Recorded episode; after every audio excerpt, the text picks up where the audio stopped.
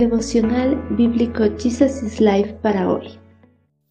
Con un abrazo fraterno les damos la bienvenida para continuar en el libro de Isaías, capítulo 32. No descuide su relación con Dios. Escuchen, mujeres, ustedes que están acostumbradas a la buena vida. Escúchenme, ustedes que son tan engreídas. Dentro de poco tiempo, algo más de un año, Ustedes que son tan despreocupadas, de repente comenzarán a preocuparse, pues se perderán sus cultivos de frutas y no habrá cosecha.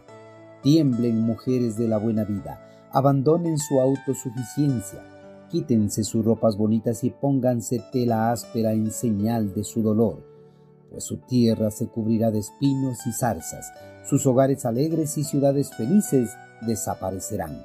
El palacio, y la ciudad quedarán abandonados y pueblos de mucha actividad estarán vacíos.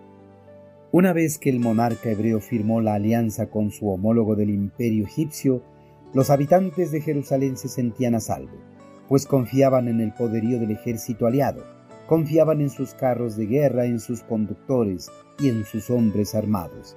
Los judíos estaban confiados de que este ejército tenía la capacidad y el poderío para repeler cualquier ataque del imperio asirio. Posiblemente estaban también seguros porque creían que Dios no iba a destruir la ciudad ni su templo. Judá llegó a considerar al templo de Jerusalén como una especie de amuleto de la buena suerte que detendría cualquier peligro. Con esta seguridad aparente, el pueblo le dio las espaldas a Dios y se centró en sus propios placeres. Ya sin el temor a los posibles ataques del imperio asirio, los habitantes de Jerusalén retomaron las celebraciones propias de su cultura, las cuales habían abandonado al escuchar los rumores de la posible invasión por parte del ejército asirio. Ante el regocijo desmesurado de todo el pueblo, el profeta Isaías lanzó una advertencia a las mujeres de Jerusalén, un presagio tremendo que las iba a afectar en extremo. Isaías les echó en cara su despreocupación por las cosas que realmente importaban, porque ellas, en vez de dedicarse a mantener una estrecha relación con el Señor, se habían acostumbrado a los placeres de la carne y llevar la buena vida lejos de la voluntad de Dios. El profeta les anunció una devastación que vendría sobre el reino dentro de poco tiempo, algo más de un año, con lo que cesaría la vendimia y la cosecha, y por tanto sería ocasión de un duelo general entre ellas. La desolación que se aproximaba sobre la ciudad santa sería tan devastadora que la tierra fértil de viñedos sería cubierto por espinos y zarzas. Además, sus hogares alegres y ciudades felices desaparecerían. El palacio y la ciudad quedarían abandonados.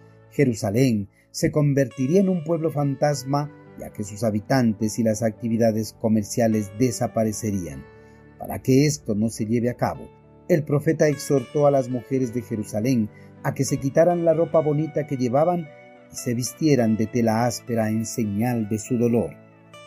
Las palabras del profeta Isaías estaban dirigidas no solamente a las mujeres de Jerusalén, sino a toda la población hebrea que confiaban en el ejército egipcio o en la suerte para ampararse de la destrucción, ya que en esa aparente seguridad todos los habitantes de Jerusalén se sentían cómodos en una tranquilidad negligente, disfrutando de las cosechas, ropa, tierra y ciudades, mientras el ejército invasor se acercaba para atacarlos.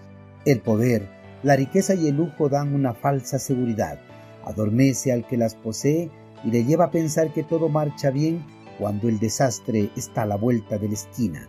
El creyente al abandonar los propósitos que tiene Dios para su vida, también abandona su ayuda infinita.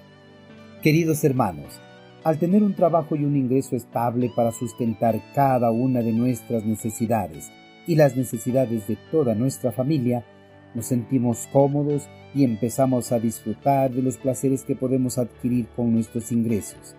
Con esta seguridad aparente, descuidamos nuestra relación con Dios, así como también de agradecerle por todas las bendiciones que hemos recibido, ya que todo lo que tenemos proviene de sus manos.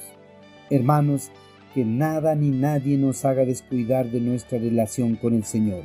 Si Dios nos provee para que podamos cubrir todas nuestras necesidades, seamos agradecidos con Él. pues si no somos gratos con el Señor, nuestros trabajos, así como nuestros ingresos, pueden desaparecer, ya que es el Señor quien nos lo provee y nos llena de bendiciones. Como agradecimiento a su bondad, afiancemos aún más nuestra relación con el Señor, llevando una vida conforme a su voluntad, sirviéndole con los dones y talentos que hemos recibido.